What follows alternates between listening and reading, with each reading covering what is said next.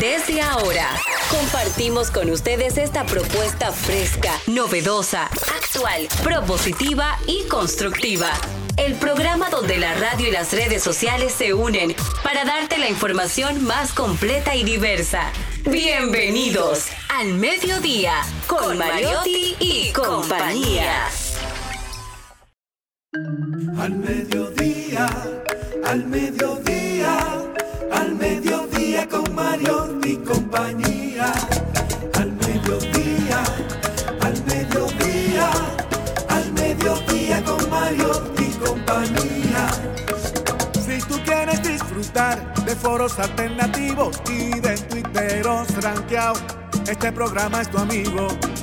Tu revista meridiana para el talento una vía, para radio y redes variadas y con la canción del día. Al mediodía, al mediodía, al mediodía con Mario y compañía. Al mediodía, al mediodía, al mediodía con Mario y compañía. Si tú quieres disfrutar de página para izquierda, en la calle y el hogar, por eso no te lo pierdas, para que hablemos un poco de salud y nutrición. Vamos allí camino propio de moda y decoración. Al mediodía, al mediodía, al mediodía con Mario y compañía. Al mediodía, al mediodía, al mediodía con Mario. Hola, mediodía, saludos, mediodía. Sean todos bienvenidos a su programa preferido al mediodía con Mariotti y compañía, donde ponemos alas a las palabras para llegar hasta ustedes con información sin sufrición y diversidad divertida. Un servidor quien les habla, Charlie Mariotti Jr., feliz, agradecido de estar con todos ustedes. Gracias por su sintonía, gracias por acompañarnos en este esfuerzo de información sin sufrición, diversidad divertida, radio y redes, redes y radios. Recuerden siempre que esto es radio responsable. Hoy es miércoles, un miércoles relativamente fresco. Aparentemente a esta temperatura era la que se hacía referencia cuando se hablaba de un, de un frente frío. Es, hay que cambiarle el nombre y ponerle un frente no tan cálido quizá, porque definitivamente que frío, frío no está haciendo. Está con nosotros Jenny Aquino. Muy buenas tardes, señores. Qué felices estamos nosotros de poder compartir con todos ustedes. Hoy arrancamos. Mira qué lindo se ve. Ese es mi rostro tan hermoso. Qué bella me veo. Ah, ya cambiaron. ya no sé, azul lo pone rápido. A Kelvin, Kelvin se pone emocionado. Eh, hoy, 22 de noviembre, se celebra el Día Internacional de la Música. Agradezco a Dios la oportunidad de que me diera el talento de disfrutar y de poder compartir algo que me apasiona, me gusta y me dio la oportunidad también de llegar a hacer algo que me apasiona, me gusta, a cantar toda la vida. Yo quería tocar piano también cuando pequeña, no lo pude hacer, pero me apasiona la música y tuve la oportunidad de que gracias a ella pude llegar a ser periodista. Utilicé esa herramienta para llegar a lo que quería. Así que hoy saludo a todos mis compañeros de la rondalla que están por ahí, que también son profesionales. Miren, señores, nosotros tenemos fiscales, arquitectos, ingenieros, contables, médicos, odontólogos dentro del grupo, eh, de todo, abogados que andan por ahí también,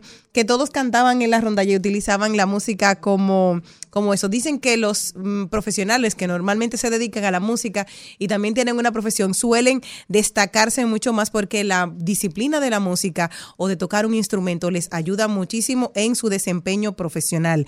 Día 22 de noviembre se celebra el Día Internacional de la Música como una fecha dedicada a todos los músicos y amantes de la música. Esta fecha también se conoce como el Día Internacional del Músico, en que muchos países se celebra el 1 de octubre. Sirvan ambas fechas para rendir homenaje al arte de la música.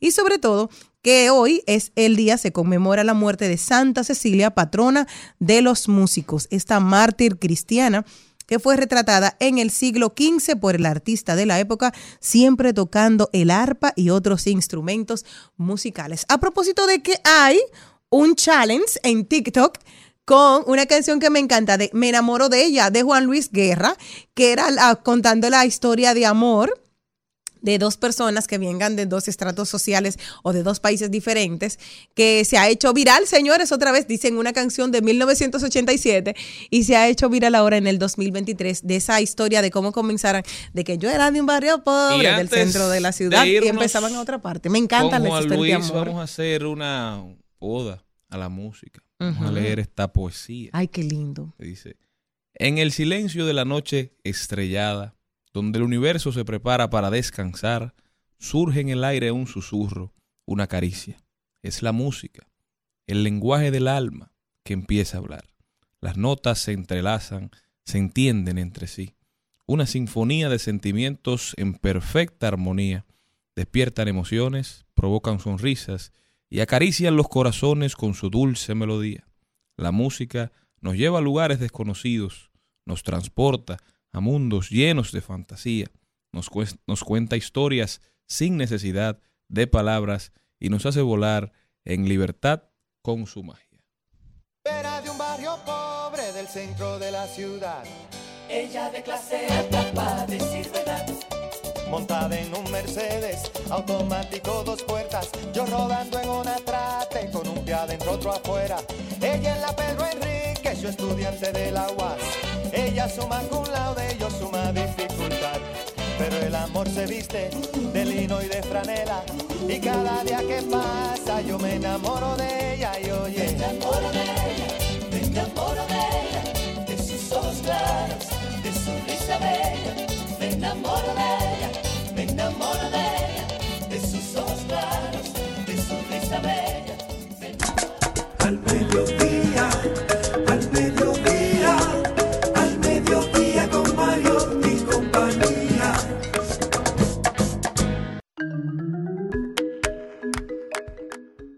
Y hablando así de poesía y de esa hermosa canción, te tengo una canción también que habla de esas diferencias y que nos hacen y como dos personas. A mí me encanta Tribu del Sol.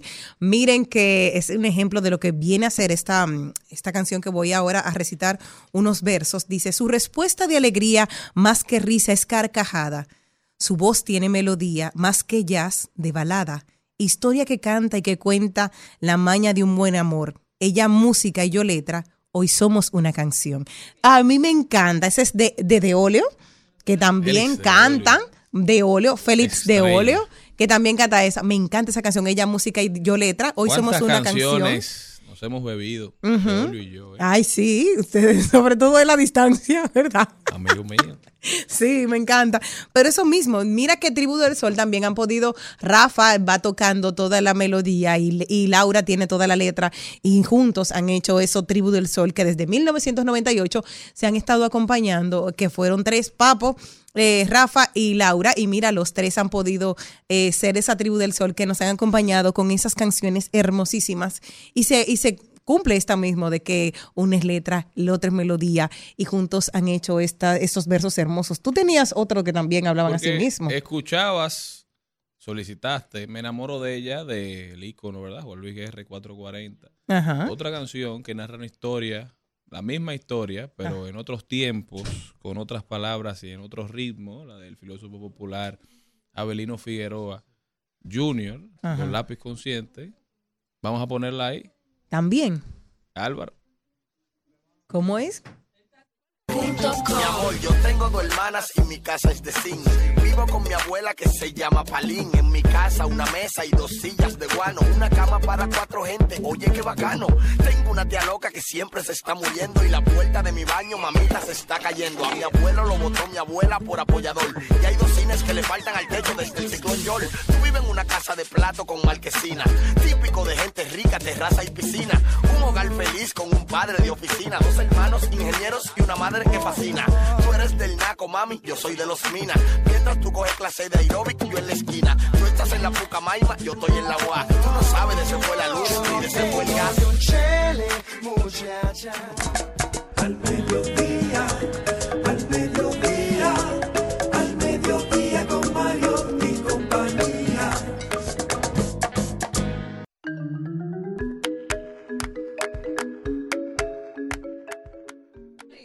El programa de hoy tiene que comenzar. El programa arranca con Katrina Naut, que hoy viene a hablarnos de los encadenamientos productivos. Nuestra experta en comercio internacional viene a arrojar luz sobre esta interesante dinámica. También nos vamos con, ahí lo dijo, hablaremos de deporte con Carlos Mariotti, que ya está aquí con nosotros. Nos vamos para el cine. Nicole González Azul, que también está aquí, nos va a hablar un poco de un actor que ha venido a transformar la manera en que Hollywood se ve, funciona y se nos enseña. Joaquín Phoenix ha interpretado muchas personalidades de ficticias y personalidades de la vida real y siempre lo ha hecho de manera estelar. Tiene muchas particularidades, conjeturas de su vida personal que, que Azul nos va a estar hablando un poquito más de, de este interesante personaje. Rodaremos por el mundo también. Analizaremos las principales tendencias en Trending Topic y Maribel Contreras hoy en De Paso y Repaso nos tiene un invitado especial, el Luis Manuel de Jesús, cariñosamente conocido como el Nagüero. También noticias de tecnología y Celine Méndez nos tiene sus Celi Tips. Doblaremos calles y ende- enderezaremos esquinas con Hernán Paredes que hoy nos trae un análisis de las vías y las inundaciones en el Gran Santo Domingo. El programa tiene que comenzar, pero primero, don Carlos, salude a su gente. Toda la audiencia del mediodía que siempre nos acompaña en este esfuerzo de diversidad divertida. Y como dijo Azul, el grupo JN3.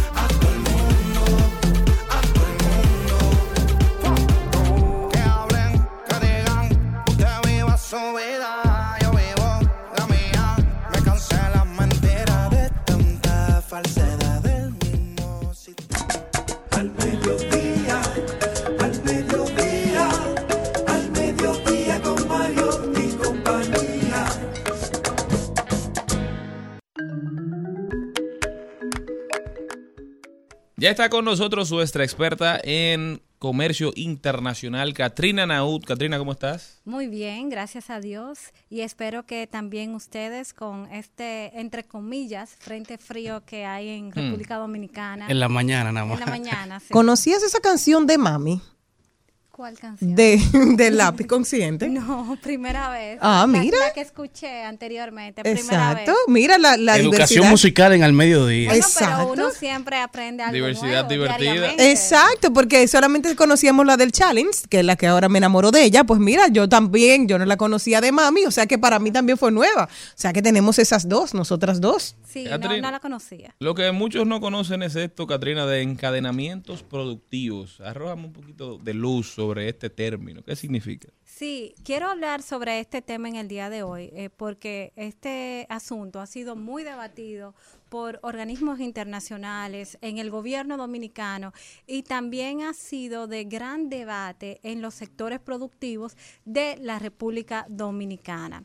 Cuando nosotros hablamos de encadenamientos productivos, no es más bien que el modelo de negocio de algunas empresas que se asocian entre sí, que interactúan en las cadenas globales de valor o en la cadena de valor, de manera que puedan aprovechar esas capacidades para elevar su competitividad y su productividad. O sea, son sinergias que se van creando. Exactamente. Entonces, eh, ¿qué es lo que se ha hablado en la República Dominicana en torno a ese tema? Y es más bien enlazar esos proveedores locales de manufactura o de cualquier industria para que puedan encadenarse a las zonas francas dominicanas y también al sector turístico. Ahora bien, esto ha sido bastante diagnosticado por organismos como el Banco Mundial, el BID, donde se ha hecho un estado situacional de cuáles son los elementos que le faltan a la República Dominicana para poder lograr eso y que de manera que sea una realidad. Ahora bien, cuando hablamos cuáles son esas debilidades, esas oportunidades de mejora, quiero empezar eh, con la calidad. Muchas veces eh, tenemos un proveedor local para el sector textil, tenemos una zona franca eh, que elabora uniformes, camisetas, ¿qué le puede suplir un proveedor local en República Dominicana? Por ejemplo, las etiquetas. Si hablamos del sector agroindustrial, por ejemplo, unas zonas francas de aguacates, de piñas, puede ser el empaque. Suplido del mercado local. Y así lo vemos, por ejemplo, en el sector de cigarros, como por ejemplo las cajas, los anillos y demás. Pero muchas veces esto se ve limitado porque no se tiene la capacidad productiva, porque el proveedor local no cuenta con las certificaciones del lugar para poderle vender a esa zona franca que exporta a mercados internacionales. O muchas veces lo vemos limitado porque no tenemos los recursos humanos para zonas francas especializadas, como por ejemplo las de dispositivos médicos, que fabrican marcapasos, productos odontológicos. ¿Qué empresa en República Dominicana puede proveer un insumo de una parte para ese dispositivo médico que se va a exportar. y también, yo creo que en el ámbito empresarial también se ha ido perdiendo un poco el aspecto de, de la comunidad, de tratar de ayudarnos los unos a los otros, porque hay encadenamiento, digamos, vertical, que es ese encadenamiento de una pyme, de una pequeña empresa con una empresa grande, ya sea una zona franca o una empresa multinacional, y ese encadenamiento horizontal que se da entre pyme y pyme, que se contribuyen una con otra para entonces poder brindar un mejor servicio a empresas más grandes o quizá a un consumidor final. Entonces ese ecosistema creo que es necesario, que lo promovamos y que, que, lo que ayudemos a su creación. Eh, totalmente de acuerdo. Y por eso se ha debatido mucho este tema y se han visto cuáles son todas esas aristas que hay eh, de lugar en República Dominicana. Pero si bien es cierto que existen oportunidades, por ejemplo, en sectores muy específicos como el sector textil, el, se- el sector agroindustrial, hay sectores como por ejemplo el que te mencioné de dispositivos médicos o de disyuntores eléctricos donde la capacidad humana no existe en República Dominicana ni productiva. Entonces, eso te lleva a pensar de qué políticas públicas, qué estrategias se pudieran desarrollar en la República Dominicana de formar recursos humanos para tener esa capacidad de poderle proveer a esa zona franca que viene a territorio dominicano con una serie de incentivos y que nosotros eh, también localmente lo podamos aprovechar. Y digo esto porque cuando un proveedor local le vende a una zona franca, esto no es una venta eh, local o una venta nacional, esto se considera como una exportación porque la zona franca está en un territorio aduanero distinto. Entonces, eh, estas son de las cosas que nosotros tenemos que ir viendo cómo podemos dinamizar la economía, generar mayores riquezas y mayores empleos por igual. También existe un tema importante que se ha abordado y es el marco normativo.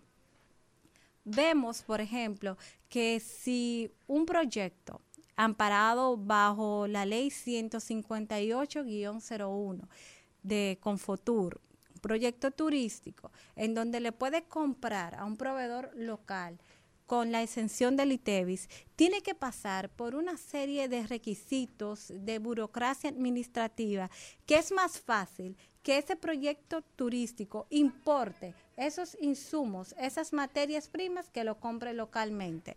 Y me explico, el proceso para comprarle a un proveedor local requiere de una resolución de Confotur.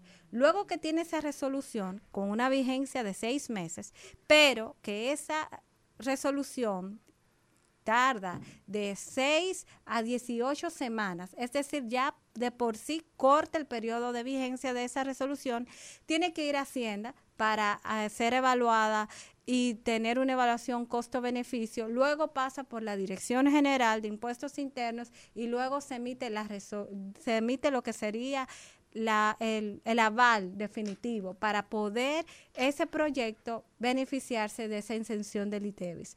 ¿Qué pasa con una importación? Yo tengo la resolución de Confotur, solamente la someto a aduanas y si todo está correcto, ya puede entrar todo lo que yo compré con las exenciones del lugar. Ahora, si yo no tengo esa resolución de Confotur con el solo hecho de yo avalar las pruebas o una certificación de que tengo un expediente en curso en Confotur, se le da la facilidad al importador de que pueda firmar un pagaré y luego que tenga su resolución se le cancela el pagaré. Entonces vemos cómo para yo vender localmente, yo tengo que cumplir con una serie de procesos, pasar por tres organismos, Confotur, Hacienda y DGI, para que me den la autorización para yo poder tener ese beneficio.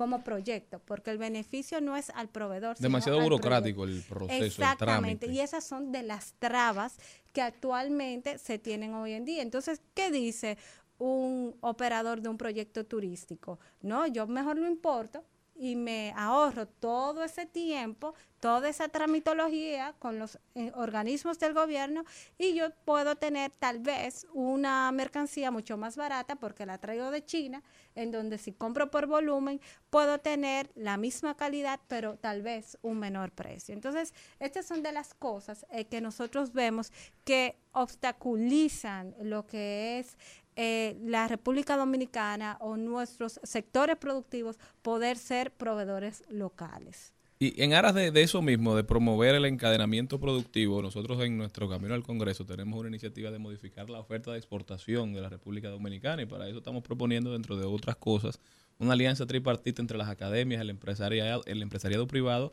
y el, el, el poder, el, digamos el Estado, para poder hacer análisis de qué se está consumiendo y empezar a producirlo aquí en República Dominicana. Hacer investigación y desarrollo y establecer cuáles son esas carreras que vale la pena desarrollar, empezar a reclutar jóvenes que tengan interés de superarse económica y socialmente en República Dominicana, porque ¿qué es lo que pasa? que esa fuga de cerebro, de ese más del 60% de jóvenes que entienden que su única oportunidad de desarrollarse económica y socialmente es dejando el país, nos está haciendo mucho daño y le está haciendo mucho daño a la proyección de crecimiento en el futuro de República Dominicana. Entonces creo que de esta forma podemos contribuir a crear valor en República Dominicana. Totalmente de acuerdo contigo y debo decir que independientemente en la República Dominicana exista un plan de fomento a las exportaciones, se ha debatido y se ha conversado mucho el tema de establecer sectores estratégicos, como lo hizo, por ejemplo, Corea del Sur, con planes quinquenales de desarrollo, donde identificaron industrias que iban a apoyar como oferta exportable. Y yo creo eh, que eso va muy de la mano con lo que tú quieres hacer, porque hoy en día nosotros tenemos concentración de mercados y también concentración de productos en cuanto a nuestra oferta exportable.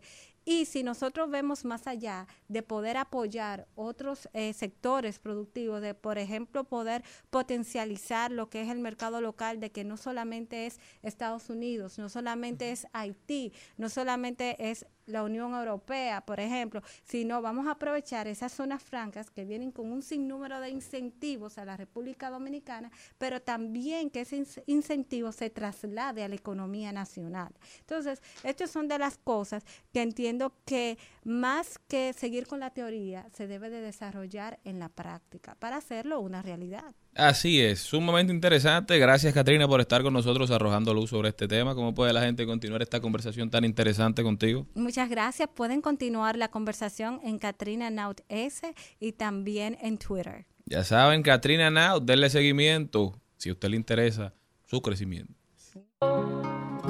con él las palabras que pienso y declaro, madre, amigo, hermano y luz alumbrando la ruta del alma del que estoy amando.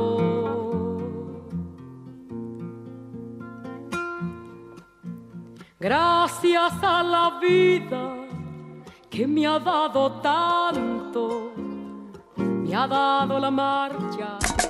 Al mediodía, al mediodía, al mediodía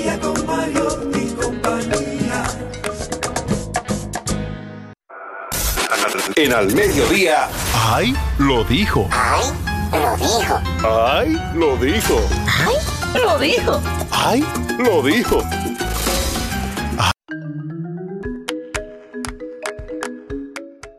Gracias a la vida que me ha dado tanto. Ahí escuchaban a la Mercedes Sosa. Seguimos celebrando en el mediodía con Mariotti y compañía el Día Internacional de la Música. Jenny Aquino, ¿quién dijo algo que valga la pena repetir? Pablo Neruda dice, la cuenta. Segura que Pablo Neruda. No, su cuenta, su cuenta en Instagram dice, Pablo Neruda dice, dice. Entre Pablo gusta. Neruda y Confucio lo han puesto a decir muchísimas cosas. que nunca dijeron. Pero me gusta este, así que oye, quiero que me comenten. Las personas son como los libros. Una, unas te engañan por la portada y otras te sorprenden por el contenido. Mm, Ahí está. ¿Qué me pueden decir? Bueno, de ahí el famoso dicho de no juzgar un libro por su portada, no llevarse solamente de las apariencias, de ir de, a la profundidad. Hay personas que no tienen profundidad, pero de tratar de conocer, ¿verdad? De la profundidad. Asimismo, no sesgarse por los comentarios de las demás personas. O sea, yo soy de lo que creo mucho en analizar más la intención del mensajero que el mismo mensaje.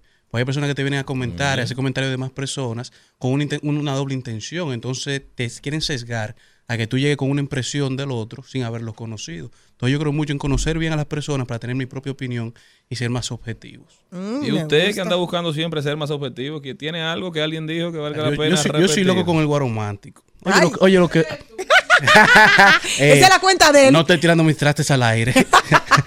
Oye lo que él dice. Mira, a esta edad ya no me duelen las traiciones, las mentiras ni los engaños. Lo que me duele es la espalda y las rodillas. Es verdad. Dato. Imagínate. Y con este frente frío que se abrió. Oye, yo me apoyo del carro y dije, ay, ay. Nada humano me es ajeno, Ay. ni siquiera mis dolores. Mm. Señores, Wow. también lo dijo Andrew Francis en un estudio que realizaron en una universidad norteamericana. Gastar más de dos mil dólares en un anillo de compromiso está asociado con un riesgo 1.3 veces mayor que se de divorcio para los hombres. O sea que si usted gasta ¿Cuánto te dio en el dos mil dólares, yo no recuerdo porque yo tengo memoria selectiva. Si usted gasta más de dos mil dólares, alrededor de 120 mil pesos en su anillo de compromiso, usted le está haciendo un daño a su matrimonio. Entonces O sea a su futura esposa pregúntele, amor mío, ¿qué tú quieres? Un anillo caro, bonito, ¿verdad? Vistoso. Y nos divorciamos en dos años Y un matrimonio corto. O un anillo sencillo. y un matrimonio largo. Y un matrimonio largo, robusto. Ahora, entonces lo que hay que regalarle es los anillitos estos de dulce. No, el que regala un anillo dulce no se divorcia. Ya. Porque no se casa. O uno de hojalata, porque he visto esa también, de que, bueno, no tenía en este momento y este momento fue que me surgió y bueno, te lo voy a hacer en una lata de cerveza, mi amor. Este Emble- emblemático. Emblematísimo. O un, un, coro- un hilito. Les tengo algo otra. de Herbert González. Pero también, oye esto, antes de entrar con Herbert, las bodas en las que se gasta menos dinero también demuestran un decrecimiento. Yo siento que es científico, en como que su hija se iba a casar en de estos días. divorcios. Las bodas en las que se gasta más de 20 mil dólares tienen 1.6 veces más probabilidades de terminar en divorcio, también comprobado científicamente. Seguro. Yo lo que quiero son 50 gente en mi boda. Bueno, pero el tema no son las la cantidad de personas. Y eso- y eso es con los años de porque ya vayas a sociable. Eso porque ya yo soy sociable. Porque antes yo nada más quería Pero que ocho no los gente. hermanos Ya ella es no, sociable. Dilo. 50 ya. Pero es que yo nada más. Oye, que el novio exacto. no va a poder ir, él y la mamá. y el papá. Por eso es. Por Y el papá. ¿Quién dijo algo Si más? están vivos. Pero esto es interesante porque a veces uno se enfoca en el sueño, las mujeres que por lo general se ven más en el tiempo casándose, imaginan su boda, la idealizan. A veces uno se pierde y, y desperdicia ese dinero. Sí, digo desperdiciar de manera responsable, porque al final la boda es el único evento que la gente va para criticarlo. Y a comer a beber gratis. Yo soy loco con la de que la boda. comida estaba mala. Sí, Ya, entonces. ya yo estoy que ni por eso. regalo. Yo voy descaradamente ya. Entonces, no voy a la iglesia, llego al, al evento. Buen dato para que lo dejen de invitar. Señores, No, pero es Ellos no me cierto. están escuchando. Pero, Estoy- oye, estos estoy de datos son acuerdo. interesantes. En un momento en el mundo donde más del 50% de todas las bodas terminan en divorcio, de no enfocarse tanto en la ceremonia, sino enfocarse mucho más en la pareja que usted está eligiendo. ¿eh? Oye, lo que pasa, hace muchos años yo decía, No, yo estás quiero. haciendo una, eh, una- un doctorado también en bodas. estás haciendo un- una investigación exhaustiva. Yo estoy 100% seguro que tu decisión será la correcta. No, mira lo que pasa, que yo decía que yo lo que quería era casarme con eh, mami, papi, los, las- los novios, los... Tus 25 hermanos. No, no, no, no, no, no. Los suegros, el, el novio, o sea, Ah, éramos... ni, ni tus hermanos. no, iban. era ni siquiera ellos. Ni la- ni la melliza. Yo, no, no, no, no, no. Eh, Hace unos O años. sea, enemiga era- muerte de tu familia. Era todo el mundo. No, yo dije, ¿para qué van? Yo, después yo lo voy a llamar. Hay que brindarle, dijiste. Yo le dije, yo voy a hacer con Y cuando eso no había dicho que boda por Zoom, ella lo estaba diciendo en esos no, eso, exacto. Era muy temprano. Eso, yo pe- es- aspiraba a casarme a los 24 años, o sea, hace mucho tiempo. Y decía, imagínate, yo decía, ya, lo importante es que estemos el novio y yo. y me voy a casar con una blusa blanca y un jean y una y una y nos fuimos, firmamos y punto. Ahora, luego voy a hacer una celebración en mi casa. Lo que yo voy a gastar de boda voy a hacer el inicial del apartamento y después yo voy a invitar a todo el mundo a hacer una celebración en mi casa. Eso es lo que yo entendía que era lo correcto, porque al final dinámica. eso es lo que yo quería. Con el tiempo, bueno, me he ablandado y me gustan los vestidos de novia. Ahora dije, ok, voy a ser un poco más sociable. Mien- mientras iba madurando. exacto. ido ahora quiero el- el el, gustico. gustico a la vaina de la boda. Dije, ok, ya Un me quiero vestir. Exacto, una cosa más. Y dije, ok, 50 gente, 25 de mi lado. Pero ya yo dije, ok. 25 tu lado, se queda entre- mucha gente. Espérate, que yo tengo 10 hermanos. Exacto. Empezamos. Tu papá y tu mamá van 12. Espera, 10 hermanos. Padre y madre, 12, ¿verdad? Ah, te quedan tres. Ok, espérate. Y 7 sobrinos de padre y madre, sin contar los otros. malo eres tú. No, porque yo no sabe quién se queda para que ellos sepan que no van para la boda. No, porque ellos no tienen planes, porque hay que regalar. La boda son la grande, que no se enteran quién regaló y quién no ¿Quién dijo regaló. más? Oye, Herbert González dijo algo. Quiero recordarte que los no de Dios protegen.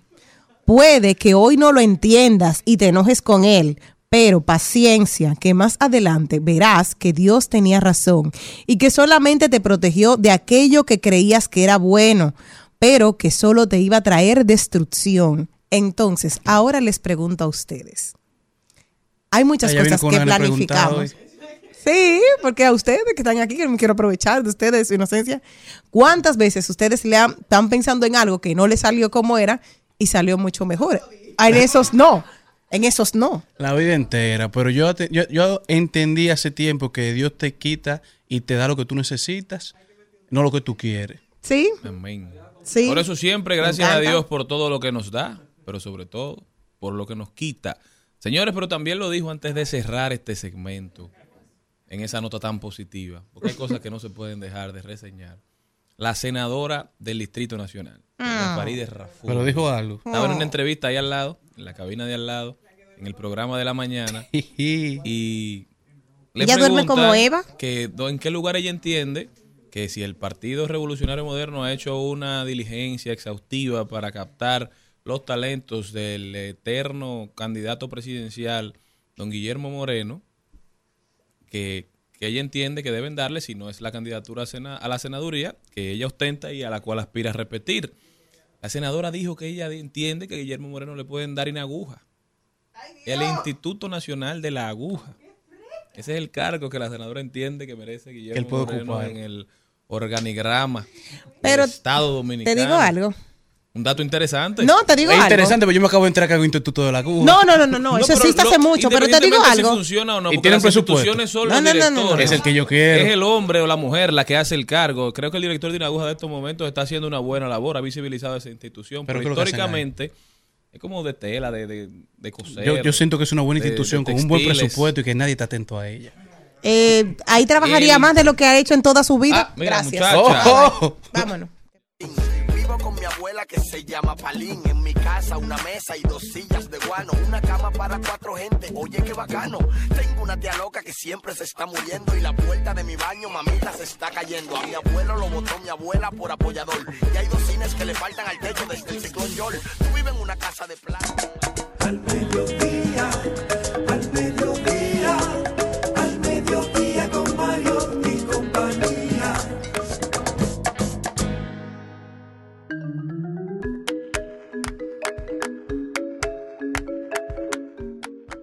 Señores, estamos de vuelta. Esto es Rumba 98.5 al mediodía con Mariotti y compañía. Gracias por estar con nosotros. Recuerden que este sábado, 25 de noviembre, la República Dominicana busca establecer el récord Guinness del sancocho dominicano más grande de toda la historia en el marco del Flavor Fusion Fest.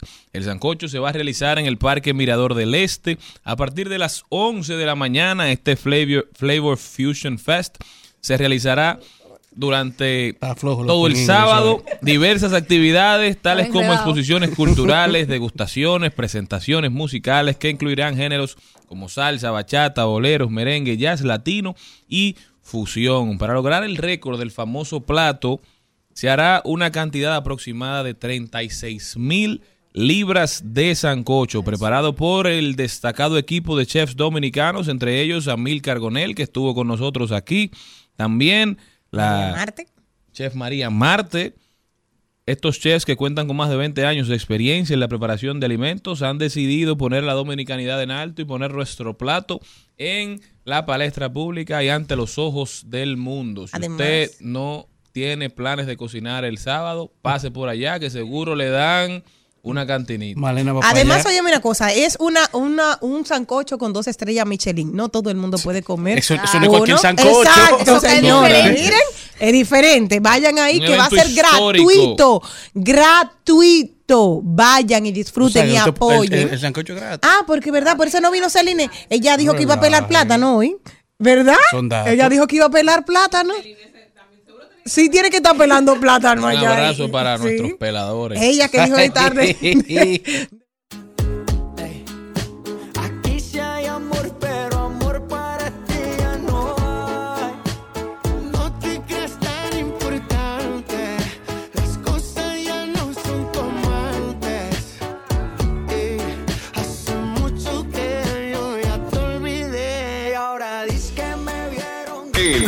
Mediodía dice presente. Dice presente el músculo y la mente. El músculo y la mente.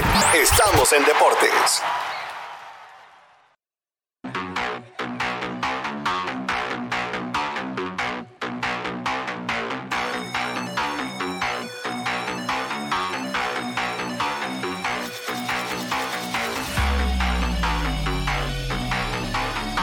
Señores, y pasamos al recuento deportivo de al mediodía, hablando en, en primera instancia de fútbol, ya que ayer se estuvo celebrando el Estadio Maracaná un enfrentamiento entre Brasil y Argentina, y fue un partido histórico porque por primera vez en toda la historia de Brasil con su selección de fútbol perdió un partido de eliminatoria mundialista como local. Y quien logró la hazaña fue nada más y nada menos que la selección de los campeones del mundo y Leo Messi, que ganaron 0 a 1, o sea, 0 para Brasil, 1 para Argentina, quedó el marcador al final. Brasil tenía un récord de 51 victorias, 3 empates y 0 derrotas cuando jugaban en casa para clasificatorias de Mundial. Bras- Brasil, para que tengan una idea, no perdía un torneo oficial en el Maracaná desde, desde el 1950. Argentina rompió este récord en el 2021. No perdían una final contra Argentina desde el 1937. Argentina rompió este récord en el 2021 y tenían 64 victorias en racha cuando jugaban para una eli- eliminatoria en el Mundial como local y Argentina logra romper este récord en el 2023. Sin lugar a dudas, la selección de los últimos años de Argentina ha sido una selección histórica, repleta de talento. Mientras que la de Brasil, lamentablemente, ha ido en picada. Mientras que en el mundo del tenis, Novak Djokovic no le llega a 400 semanas. Pero en ese juego de, del Maracaná se dieron macanazos también. Sí, ini- inicia- Pasó- pasó de todo. iniciando el partido hubo un enfrentamiento entre las autoridades y los fanáticos, lo que hizo que la selección Panchada. argentina se retirara del terreno y luego regresaron y dijo Messi que se sentían incómodos por la situación y lo demostraron en el terreno, eh, ganando el partido, pero fue algo que es recurrente ya, porque es la segunda vez que en un partido Argentina-Brasil, en Brasil pasa esa lamentable Es que la situación. fanaticada es intensa. Que se preparen Sí. los brasileños cuando vayan a Argentina. Por hablar duro, ¡pam! Una galleta, pues qué anda, boludo. Que mira vos. Pelotudo, que mira, Pero ese, pero ese, entre los colombianos y los mexicanos, estaban No, todos ahí menos los in- in- argentinos. internacional líder. Novak Djokovic llega a 400 semanas como el número uno en el ranking mundial de la ATP, la Asociación de Tenis Profesional, en la parte masculina, y le lleva le saca una ventaja de 90 días a Roger Federer y seguimos contando hasta cuándo llevará el récord el serbio. Mientras que a nivel de voleibol, la selección sub-17 inició con buen pie en el campeonato continental del Norseca, sub-17, victoria de 3 sets a 0 contra Costa Rica en el día de ayer y hoy regresan a la acción a enfrentarse contra Cuba. Mientras que en Lidón tenemos a los líderes de estas primeras semanas de la temporada. A nivel de bateo, Starling Castro ha sido el líder hasta el 20 de noviembre con punto 369. A nivel de jonrones, Framil Reyes de los Leones es el líder con 5. En triples tenemos a Héctor Rodríguez con 3. En dobles también Framil Reyes con 7. Mientras que a nivel de picheo, Paolo Espino de los Toros es el líder con una era de 0.82. Juegos ganados es Dan Altavilla con 4. A nivel de ponches, Matt Dermody con 26. Y juegos salvados, Raymil Cudan con 6. Mel Rojas Jr. de los Tigres y Pablo Espino de los Toros son los jugadores de la semana. Mel Roja Jr. como jugador de posición y Paolo como lanzador. Mientras que Logan Allen de los Tigres del Licey logró ayer acabar una racha que venía teniendo Edwin Espinal de los Gigantes, el que tenía la racha de más juegos sin ser ponchados durante la temporada. Duró 17 partidos, en donde tomó 33 turnos oficiales sin que lo poncharan. Pero ayer los, los Tigres del Licey acabaron esa racha. Pero lamentablemente los Tigres del Licey Álvaro perdieron 0 carreras por 5 ante los Gigantes. Tercer lugar. Las águilas. Las oye, las estrellas estamos en segundo. Sí. ella, ella se Para mí que la sale ella, porque ella se fue para la estrella y las águilas ganaron. Ganaron las águilas y va ella. Yo sigo siendo aguilucha. Pero Malena era la sal. No, pero ella vino de verde hoy. Ella vino de verde y estaba celebrando que Tati llegó Pero al ella, país. pero ella es la sal, porque mira lo siguiente: las águilas ganaron, pero las estrellas perdieron. A Gracias. mitad del torneo, 25 partidos van ya, ¿verdad? El escogido lleva 26, los demás equipos llevan 25 y 24. Señora, las águilas no han llegado a 10 victorias. No que no han llegado, es. que le faltan 3 ganadas para llegar a, a 10. Así es. Qué locura. Pero las- yo sé que usted está boicoteando lo que yo voy a decir ahora. ¿eh? Las estrellas cayeron en el estadio Quisqueya, dos carreras por cuatro frente a los Leones del Escogido, que marcan su tercera victoria de manera consecutiva. Apabullante victoria por los. Leones. Hoy los gigantes enfrentan a los Tigres en el estadio Quisqueya, los Toros van contra las Águilas y los Leones están visitando a la Estrella porque le ganamos aquí, pero lo vamos a ganar allá también. Pero mientras tanto, en la NBA, los Pacers, Indiana Pacers, se convirtieron en el primer equipo en clasificar a la siguiente ronda del Playing Tournament. Le siguieron los pasos Los Ángeles Lakers, que se unen estas dos franquicias como las únicas en tener un puesto asegurado en la próxima ronda hasta el momento.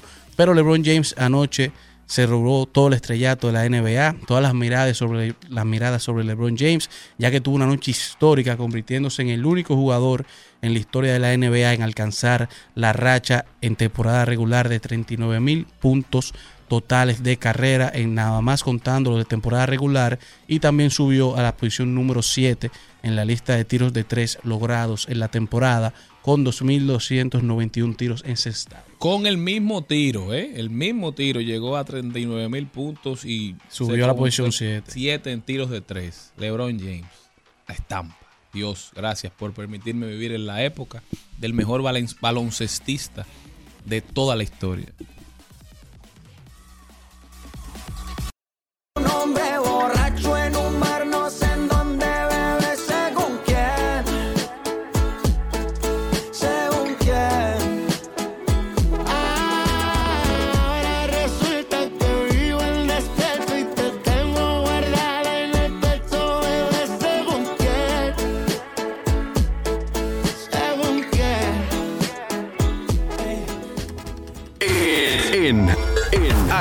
Mediodía con Mariotti y compañía. Vamos al cine. Vamos al cine. Vamos al cine. Vamos al cine. Vamos al cine.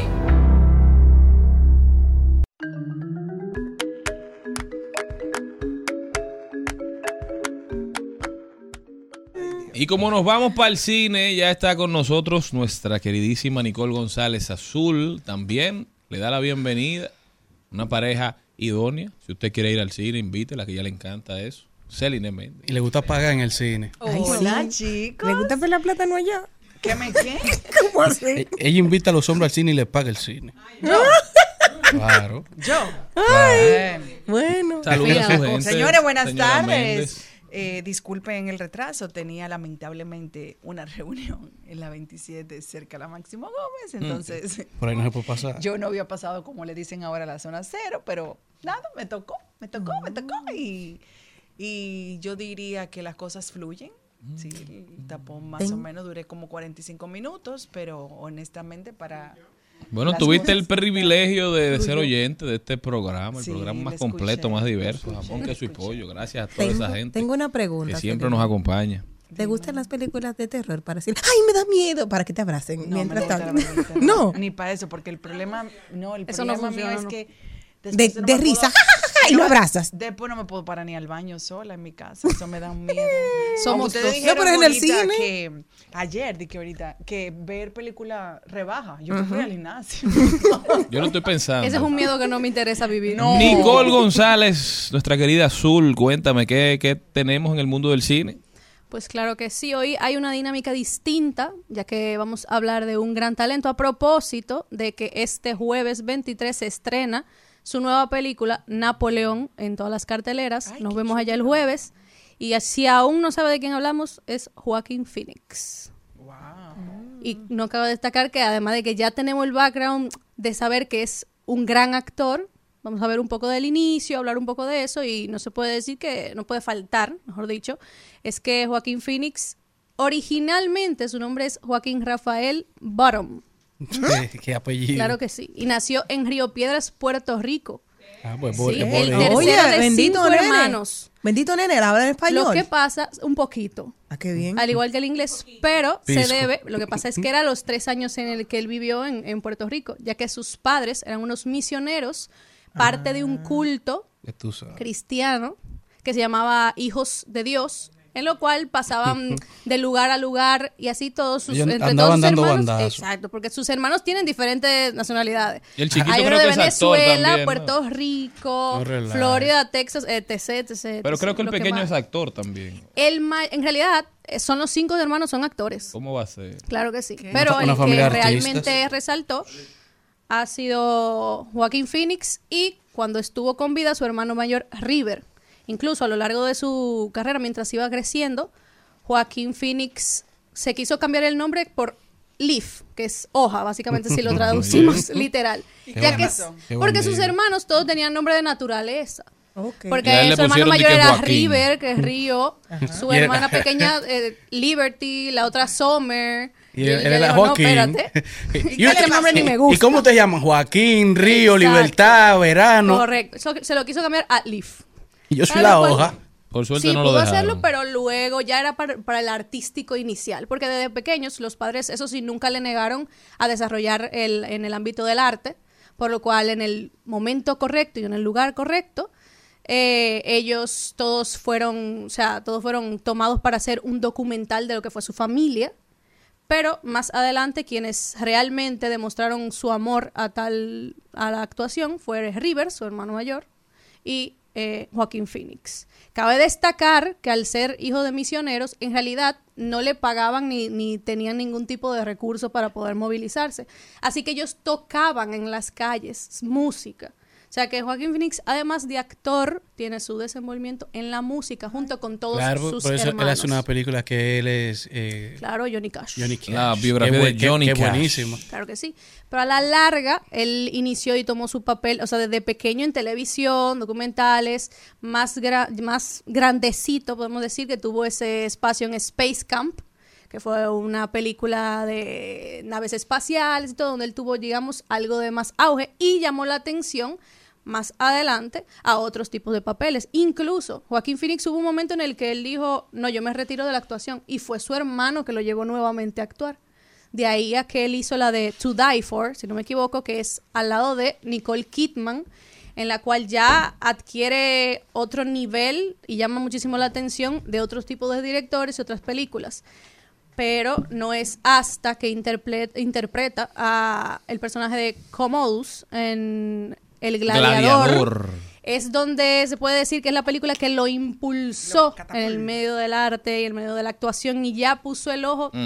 todo, todo director a trabajar con él. Además de que, iniciando con esa película, empiezan todas estas nominaciones, a, ya sea de los premios de la crítica, eh, de Venecia, de los Oscars, pero nominaciones hasta el momento.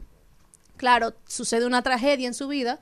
Es verdad que la vida de Joaquín Phoenix es casi que otra película del Hay, hay género que hacer, de hay que drama. hacer un documental. Claro que sí, ya que sucede una tragedia, una tragedia que él pierde a su hermano por una sobredosis, de la cual él es el que llama justamente a la El ambulancia que por lo que sucedió. Imagínate ya lo que le trabaja mentalmente a él, viniendo ya de ciertas adicciones, asimismo él en su caso por el alcoholismo.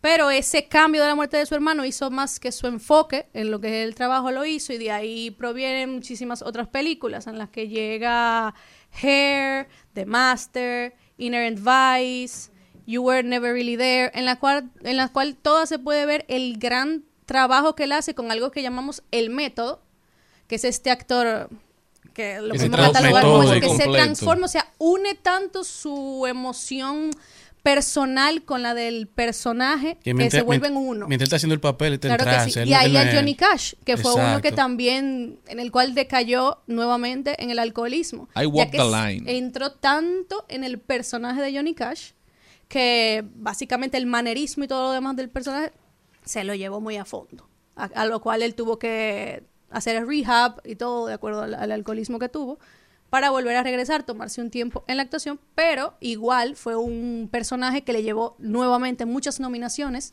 tanto al Oscar como todo lo demás, y algo que pocos saben, él estuvo trabajando en el soundtrack para la película. O sea, él estuvo involucrado también en el área de la música músico. que hizo y, de- y desenvolviéndose en el área, en el área de que el- del canto Tremenda para esa demostrar película. que estuvo ahí. Claro que sí. Una película de él que me gusta mucho, creo que es una que, que es con Eva Longoria. We on the Night se llama. Tremenda película. Y él hace sus dotes de actor, los desarrolla a plenitud ahí. No, y que ha demostrado el, el talento y el compromiso que tienen los personajes, porque uno que podemos ver más adelante, que fue realmente el, el personaje que le otorgó el primer Oscar, porque nominaciones tiene inmensas, pero no fue hasta que interpretó el Joker que obtuvo su primer Oscar. En este, él incluso se vio, volvió a utilizar el método como parte me- de la herramienta de la actuación y resulta que tanto bajó de peso que él utilizó ese delirio y esa euforia que tuvo el mismo personaje para interpretarlo. Fue tanto así que, como hizo también con Johnny Cash, a medida que incluso estaban en pausas en- entre la grabación, él seguía queriendo que se, se refirieran a él como el nombre del personaje que estaba interfiriendo- eh, interpretando. Lo cual, en realidad, es un trabajo mental. Oh. Y lo podemos ver como Quedó fue Ledger, que también fueron amigos en su momento. Exacto, del cómo asunto del, de involucra- o sea, del involucrarse tanto en un personaje que digamos que medio que te despersonifica del- de la esencia del tuyo propio. Que era parte del reto también. Claro. Después de que Ledger en El Caballero de la Noche hizo ese tremendo guasón, después del guasón al que estábamos acostumbrados, el de Danny DeVito, Claro. ya el guasón se convirtió en No, y que Ledger. Jared Leto también utilice la misma herramienta del, del método. El asunto es que. Sí, pero lo de Jared Leto, nada que ver. Él lo usa mucho. ¿Qué o es el sea, Agarra método un que personaje. loco? ¿Qué es lo que el Pero método? es que tú te adentras en el asunto no es- personaje. No es, tanto el decir el qué del método, es más lo que tú haces para in- la interpretación y la caracterización del personaje. Porque quiere decir que tú, por ejemplo, en un momento de tristeza en el que tu personaje tiene que llorar, tú vas a asociar un momento muy bajo, triste tuyo, o varios, tú lo vas a meter en esta escena del personaje y tú vas a dejar que esa emoción se apodere de ti en ese momento. Ahora, el problema con eso, al abrirte a tal vulnerabilidad, es que tú te pierdes en esa emoción. Él lo dice incluso en entrevistas, ya que muchos lo categorizan como el hippie contemporáneo, porque como él siempre va a las entrevistas, cuando las tiene, es ese mismo hecho de que él sabe que él se entrega al personaje y la vulnerabilidad que se tiene al hacerlo. Ahora, conoce el doble filo que tiene el utilizar esta herramienta, ya que tú te puedes perder en el mismo personaje. Por eso él tiene constantes breaks de la actuación. Y, y teni- pero- venía con todas las de perder, con ese guasón, con ese personaje, porque era un personaje que ya tenía cara. Todo- el guasón Sí, sí. favorito de todos era Heath Ledger. por- y- pero entonces él le da un matiz totalmente diferente. Correcto. Asume el papel, que es una película de superhéroe al final. DC, que no había tenido éxito comercial hasta ese momento, asume la película también. Y le da otro matiz, otro color, le da su toque personal y convierte la película que- en el éxito más grande que ha tenido DC. Correcto. Con el tema del método, o sea, la- el reto real para los actores está en el momento de tú despegar tu personalidad y quién tú eres del personaje. Exacto. De, esto es por estos cinco minutos, luego de Exacto, los cinco o minutos sea, tengo que volver a ser yo. Yo vi esto de un Reels de un actor que tuvo en la película de Frank Lucas con Denzel Washington. Y él estaba diciendo, oye, mientras tuvimos la película, ese tigre a mí nunca me miró, me ignoraba, no me hacía caso. Y cuando estábamos ya en la, en la, en la, en la- en la- en la presentación de la película, eh, eh, me abrazan por la espalda y yo creo que mi mamá que me está abrazando con el cariño que me están abrazando. Y es Denzel Washington y nos saludamos y Imagínate. conversamos. Y yo le pregunté, y él me dijo, mi hermano, yo era Frank Lucas, el criminal más grande de Nueva York, y tú eras DJ. ¿Qué es lo que tú vas a estar haciendo? Córate. eh, invo- lo metido que él estaba en el personaje. Claro que O sea, sí. ¿cómo Frank Lucas va a estar compartiendo con un policía? Exactamente. Pero, eh, así mismo, investigando y analizando más a, Joaquín Phoenix, sale algo muy interesante y que me parece muy atinado, que es que él tiene esta habilidad que le gusta a la gente de humanizar a los personajes que interpreta. A tal punto que tú llegas como a justificar y verte, y verte o sea, te corresponde la emoción que él te pone. Porque un debate que hubo, no sé si se acuerdan, con el Guasón, era que todo el mundo estaba de acuerdo a lo que defendía él interpretando al Guasón. O sea, algo que es defender lo indefendible, porque el Guasón es un personaje Psicópata. malo y ahí quedó. Pero él logra traspasar ese, esa- ese lado de la pantalla y, eh, como dicen en una revista, que también lo, lo catalogan como uno de los mejores actores del siglo XXI, dicen, él tiene la creación mitológica de los malos que nos gustan. O sea, él puede tener este personaje que en sí es el villano, malo, antagonista, pero tiene la capacidad de que te guste, o sea, de que te agrade por cómo los humaniza. Ujú. Así mismo como lo hizo en esta ya diferencia y nueva que viene este jueves, eh, Napoleón, en la Yo estoy cual loca por verla. hasta Está está, loca. hasta está Borracha y loca. se confundió. Fue que hablando del método, hablando del método, él se Hablando del método, despersonalizó. estaba pensando en Lady Gaga. Él se despersonalizó. Y ando borracha y Que loca. por cierto viene la segunda Por eso es, porque estamos hablando y me quedé ahí. Ahí está, se metió en el Señores, pero déjenme ser. Pero sí te entiendo porque viene la segunda parte con Oye, hasta te Lady Gaga. empatía. Por de donde venía. Yo respeto. Eh, si yo quiero ser, soy. Lo dejo ser. Hay que dejar a la gente ser. Entonces Napoleón, para porque tenemos que. Pero Napoleón viene por ahí. Napoleón- ¿qué, ¿Cuáles son las expectativas que ha dicho la gente, los críticos? Bueno, se tiene bastante buena crítica. Es muy seguro que va a volver a ponerse y va a posiblemente estar nominado entre el Oscar. Ya por lo que viene siendo y lo que se viene diciendo de la película. Y el trailer está. Claro, y el trailer está. Además de que él vuelve con, con Ridley Scott, que fue con quien él trabajó con su director en Gladiador. O sea que es un fenómeno que espera. Además Y que. que hacen falta, porque en el cine no hay nada. Claro, ahora mismo sí lo entiendo bastante. Pero en, en esta, Joaquín Phoenix también, al interpretar Napoleón, él tuvo como un pacto interesante, dijo él en una entrevista, con Vanessa Kirby, que hace de Josefina, su esposa en la película, que ellos se permitieron, o sea, ambos tu- estuvieron de acuerdo en decirse, tú me puedes empujar, golpear, besar, lo que sea que sume al hilo de vender algo más que la simple eh, pareja en la pantalla. Ya porque uno creería que la historia se va puramente lo que hizo o engrandecer a Napoleón, todo lo contrario para lo que le gusta Es hacer a- a Joaquín Phoenix. Es más esta complicada relación que él tuvo con su esposa y obviamente todos los altas y bajas que tuvo en el Es más de su punto de vista de su vida personal, de quién fue y quién lo hacía, no ya el, el, el, el militar. Exactamente. Además de que obviamente la está catalogada para mayores en realidad de 18, pero si usted tiene 17 tiene que ir con un adulto porque también ellos son crudos en todo lo que presentan. Algo también que quiero agregar, y ya para finalizar, permitiéndome salir un poquito del tema de Joaquín Phoenix, pero que me pareció súper divertido e interesante, es que en Madrid, en uno de los trenes, tienen todo, o sea, para que vean el marketing y la publicidad de lo que es Wonka. O sea, llenaron un tren de todo lo que fue la publicidad de Willy Wonka con ahora Timothy línea? Chalamet. ¿Qué línea? ¿Es la nueve? No recuerdo el nombre, pero sí sé que en una de las de Madrid. Eh, sí, parece la línea Y 9, que es, ma- resulta- que es morada. Exactamente. Y resulta, eso no lo sabía. La línea, la línea 9 completa es morada. Ya, para los que han ido, lo saben. Yo no he ido, no para, lo para sabía. los que no escuchan y no sabían. Exacto. Pero una, una particularidad que tiene ese tren, aparte de que ya tiene toda esa publicidad en grande de Wonka, es que además se asociaron con una línea de perfumes. Entonces ellos trabajaron para dejar la esencia con un sistema nebulizador para que siempre que tú te, te huela chocolate. Un escándalo. O sea, que Deberían es- hacer el New York a ver si Muy funciona. interesante. Vayan todos a ver Napoleón Azul. ¿Cómo puede la gente continuar esta conversación contigo? Pueden continuar conmigo vía Instagram siguiéndome a azul de R rayita abajo. Napoleón Bonaparte, uno de los, quizás el mayor conquistador de toda la historia, ahí junto al lado de, de Alejandro Magno, dijo la siguiente frase. Las únicas batallas que se ganan corriendo son las batallas con las mujeres.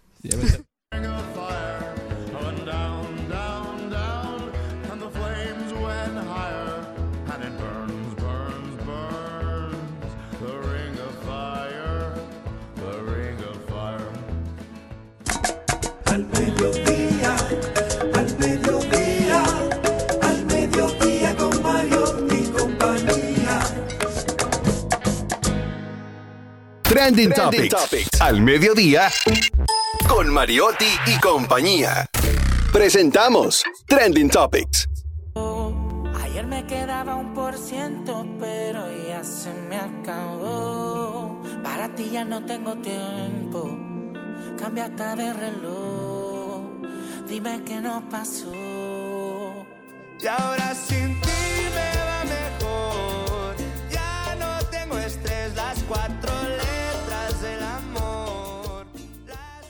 Estamos de vuelta, mi gente. Esto es Rumba buenísimos. 98.5. Gracias por estar con nosotros en Al Mediodía con Mariotti y compañía. Recuerden que estamos también por Cool 106.9 para casi toda la región del este. Un abrazo especial para toda nuestra gente de Punta Cana. También Premium 101.1 para casi todo el Cibao, Santiago, Moca, La Vega, Salcedo, Bonao y San Francisco de Macorís. Recuerden también que estamos en vivo por YouTube y en todas las redes sociales como arroba al mediodía radio. Los fines de semana de 12 a 1 de la tarde, sábado y domingo, pueden sintonizar para ver un recuento de lo mejor de toda la semana. Gracias mi gente por siempre acompañarnos. Vamos a ver cuáles son las principales tendencias que tenemos. Eh, pues comienzo yo. Hoy se cumplen 60 años del asesinato de John F. Kennedy, expresidente más popular de los Estados Unidos. El mejor. Este miércoles es su 60 aniversario el magni- del magnicidio del expresidente John F. Kennedy, todavía muy presente en la cultura popular por la fascinación que generó su asesinato, pese a que cada vez son menos los que vivieron este trágico día, con un 90% de la, poblaci- de la aprobación entre los estadounidenses, de acuerdo a su reciente sondeo de una, mar- de una encuestadora. Eh, Kennedy es el presidente con mayor popularidad, seguido de la dinastía de Ronald Reagan y el tercer lugar George Bush y el cuarto lugar Barack Obama. JFK, todavía recordamos a John F. Kennedy. Recuerdo una foto del profesor Juan Bosch luego de que resulta ganador de las elecciones del 63. Se la mandó de una vez por WhatsApp. que lo recibió, lo En la recibió oficina por allá John F. Kennedy. Pudieron hablar y compartir, compartir visiones. ¿Qué más? Mira, está en tendencia Jean Alain Rodríguez, ya que. ¿Cómo que te ha dicho eso? no me dio para eso ahora. Pero eh, Una aparent- buena eh, noticia. El, grupo de trabajo de la ONU sobre detenciones arbitrarias emitió una opinión legal que señala la privación de libertad del ex procurador general de la República Dominicana, Jean Alain Rodríguez, que ha sido arbitraria por lo que piden su libertad incondicional. Tremendo dato. Uno se ríe. No, es muy interesante porque que la Organización de las Naciones Unidas, con cualquiera de sus departamentos, se, procla- se proclame sobre una situación como esta es un hecho trascendental y no lo hace a la ligera. Ha, ha evidentemente analizado los hechos, ha analizado el derecho también y si ha resultado esta, la recomendación, creo que en el país deben ponerle especial atención. Todos los sectores. ¿Qué más? Mira, lo que está en tendencia principal, ¿tú sabes lo que es? OpenAI. Ahora otro giro en la trama y el drama de OpenAI. Baja esa vaina. Chacho. A- a Sam Altman, que a principio de semana la mesa de directores lo había sacado como CEO de OpenAI y se había hablado de que Microsoft lo estaba contratando. Bueno, ahora han anunciado que regresa Sam Altman como CEO, regresa Goodman también a la mesa de, de OpenAI y se está hablando entonces ahora que se va a hacer una reestructuración de la mesa directiva y de asesores y entonces los que sacaron a Sam Altman salen de OpenAI. Bueno, señores, también es tendencia el Ministerio de Educación, eh, que hoy se provocó un incendio en sus instalaciones. Esta mañana, Se provocó. bueno, hubo un incendio. Todavía las, las razones del mismo no están esclarecidas, la- se está investigando. El Eh, Departamento de Recursos Humanos. Así es.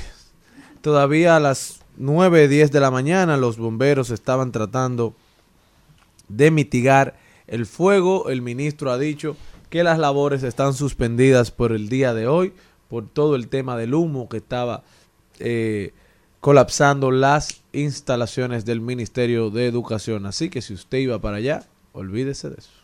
También es tendencia la señora María Reyes, quien es una sobreviviente del desplome de la 27 de febrero del trágico episodio que vivimos lamentablemente en nuestro país el fin de semana pasado. Y ella dice lo siguiente, había muchas personas arriba, pero solo estaban grabando y nadie nos fue a ayudar. Qué pena que la gente eh, siga con esto de que es más importante tener un video que salvar una vida y soltar lo que usted tenga para tener la exclusiva. La gente está más pendiente a, a una foto o a una reacción en sus redes sociales de ir a socorrer No, a pero y- que lo es muy penoso. Incluso la, la, la grúa necesaria llegó cuatro horas más tarde de que la pared cayera. O sea, había mucha gente que trató quizá de hacer algo, pero no podían porque era una situación bastante complicada. Es así. También es tendencia, pero en el cine es que se está buscando, o sea, DC como James Gunn llegó a acabar y reformar todo lo que son los superhéroes. Ahora mismo no sabemos quién exactamente va a interpretar a Superman, pero sí sabemos quién va a ser Lex Luthor, que es Nicholas Holt. Muchos lo vimos como interpretando a Bestia en la franquicia de los X-Men, la nueva, no la que la vieja pero todavía está en tendencia todo ese encuentro de quién va a ser el nuevo Superman. Pero la verdad que Marvel y DC andan como que Sí, hay una comiéndose la renovación. cola, porque no, no se sabe qué es lo que están haciendo. No, no, no, no, pero, Pero cada vez que sacan algo Se siente peor que como que estas películas ya llegaron a su fin y ellos están haciendo hasta lo imposible. DC más por todavía, extenderla. porque fue como una limpieza de todo aquel que viste como los mira. superhéroes anteriores y ahora viene una DC, reforma. DC tiene una tendencia que era como perfecto y bueno haciendo series. O sea, las series de DC eran excelentes. Excelentes. En películas no pegaba una. Pero sin embargo, tú tenías Marvel que era bueno en películas, pero en series no lo era. Tenían ese debate entre uno y otro. Pero Deberían juntarse a ver qué funciona. Exacto. como, mira, esta es la fórmula mía, dame la tuya. Exacto. Y nos ayudamos mutuamente. Y Y, ya, ya. la película de superhéroes, una genialidad. Señores, algunas de las principales tendencias, no se muevan que nosotros continuamos. digas,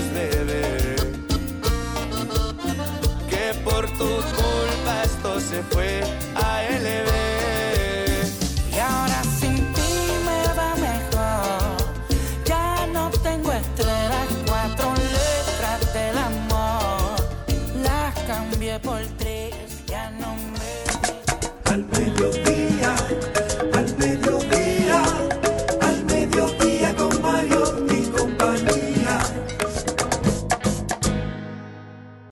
En Al Mediodía, con Mariotti y compañía. Clave A. Clave A. Y ahora, vamos con Clave A.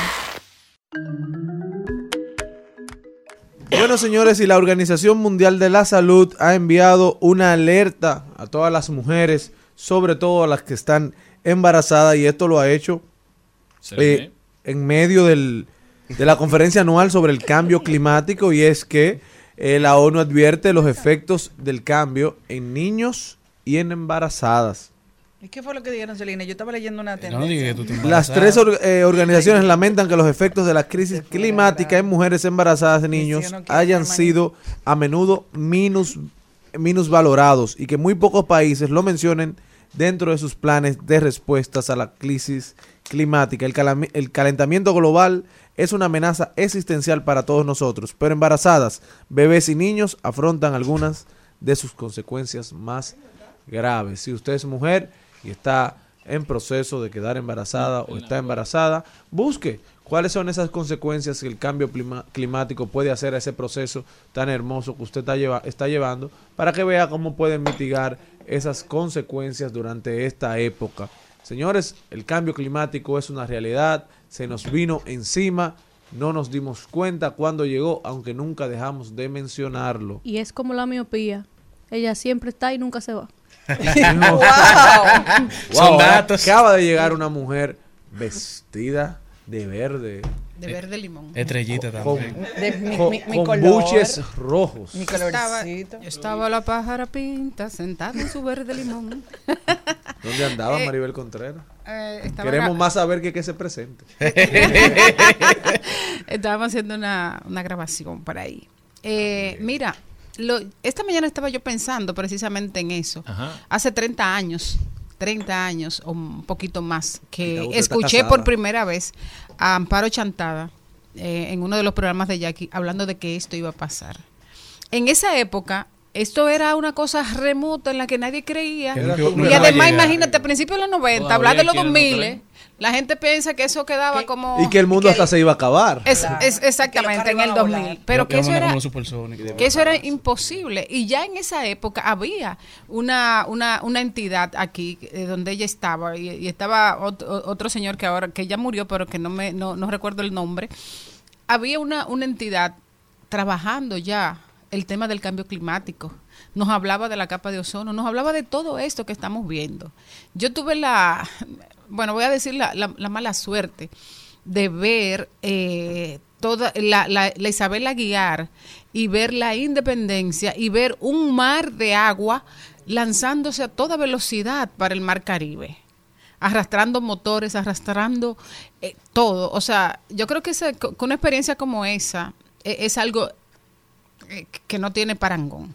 Por ejemplo, el 4 de noviembre a mí me tocó también la mala suerte de que yo salí de mi casa, no estaba lloviendo, y cuando yo llegué a la Luperón, que iba ese día para Moca, me tuve que devolver y duré ahí hasta las 12 de la noche flotando. Pero yo estaba en unas aguas, pero yo estaba en unas aguas tranquilas. Ahora, verse en ese mar, en ese mar, ese torrencial de agua a, a, a miles, no sé, una, una, una velocidad increíble. O sea, es una cosa que es una pesadilla. Es una pesadilla. Y, y hoy mismo compartió María Cela un, una, f- unas, unas fotos, video de Dubai donde es un días. desierto, donde se supone que no llueve Se supone que. y estaba exactamente Y- y Venecia inundado. también está así. ¿Eh? Está- Venecia también. Venecia que bajó las aguas con, con el tema del, del, del COVID, Así volvió a- a, complicarse. Si usted quiere ir a Venecia, vaya pronto. Posiblemente. Porque después, Atlantis. He vuelto amigo del ron y el despecho. No me diste tiempo de hablar de los hechos. A ti te ganaron el chisme y los celos. Y me tienes tomando de lunes a lunes. Ya casi no duermo por pensar en ti.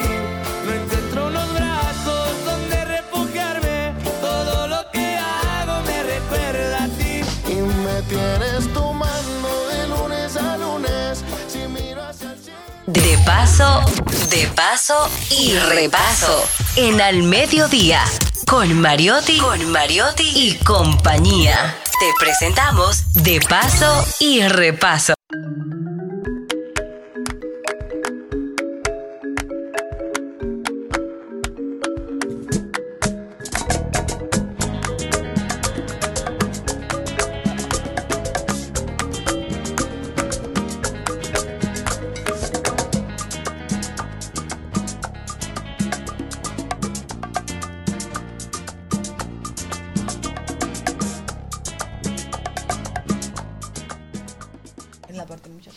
Bueno, señores, esta cabina está encendida al Mediodía Radio con este invitado. Si digo Elvis Manuel de Jesús, eh, probablemente mucha gente no sepa quién es, pero si yo digo El Nagüero, yo dudo que alguien en la República Dominicana que esté atento a los medios de comunicación y a lo que pasa en el país no sepa quién es El Nagüero. Bienvenido, vamos a darle un aplauso.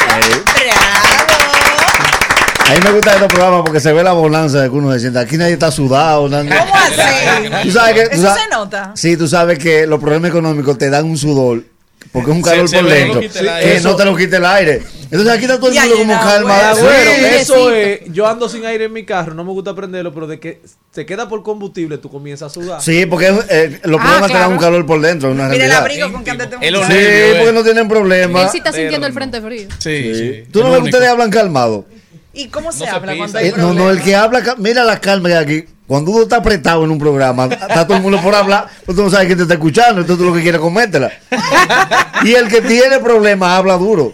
Entonces, la recomendación, ya tu experiencia sería que el dueño de su espacio evalúe la condición económica de sus empleados para así evitar problemas futuros. Sí, que no sí, se sí. pisen, que no haya problemas. No, y tú te das cuenta hasta en la entrevista de trabajo cuando tú vas a meter un talento. Siéntate a hablar con él, no tienes que preguntarle nada, siéntate. ¿Cómo? Él- él ¿Qué dice dice? todo. ¿Qué dice? Ponle par de menta. ¿Cómo así? Si se baja una menta, tú das un potecito con menta. Mentira. Sí, porque tú sabes que la cosa que tú puedes comer para los nervios.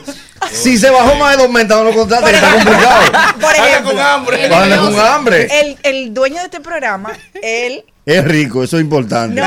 Claro, pero vamos con un desbaratado como dueño. A ver, el dueño de este programa le gusta hacer reuniones de trabajo en restaurantes.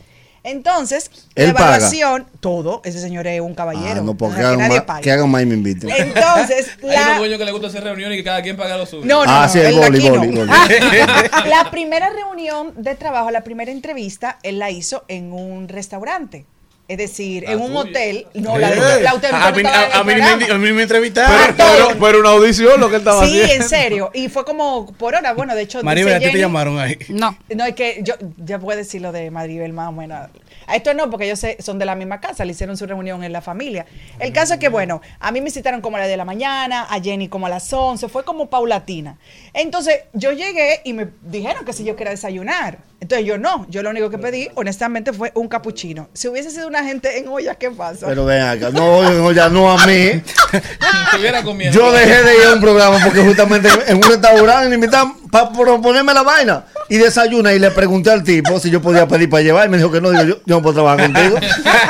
Donde a mí me invitan pido para dos para llevar. pero ven acá. A ti- te hubiesen llevado, tú me dices, tú me das una habitación aquí esta noche. Exacto, no, no, no. Don Charlie me dijo eso, desayuno. Le digo yo, no, Charlie, yo no desayuno, solamente café. Ah, no, yo me comprometo yo, mismo. yo pienso que eh, tu familia y tu compañero de estudio pasaron mucho trabajo contigo. Sí. ¿Y, Y- co- y cómo, cómo fue que, cómo fue que tú te hiciste humorista? ¿Cuándo tú empezaste a sentir que tú no podías hacer otra cosa que hacer reír a la gente o burlarte de los otros? ¿Cómo es? No, yo empecé burlándome de mí, que, que me daba resultados porque yo tengo 22 años viviendo en la zona de Herrera y prácticamente yo era mi propio guion. O sea, Verdaderas y yo vivencias. dije, pero acá, pero todo lo que yo estoy pasando, esto nada más hay que memorizarlo. Y así mismo, ya, carro de concho. ¿Quién puede hablar más de carro de concho que yo?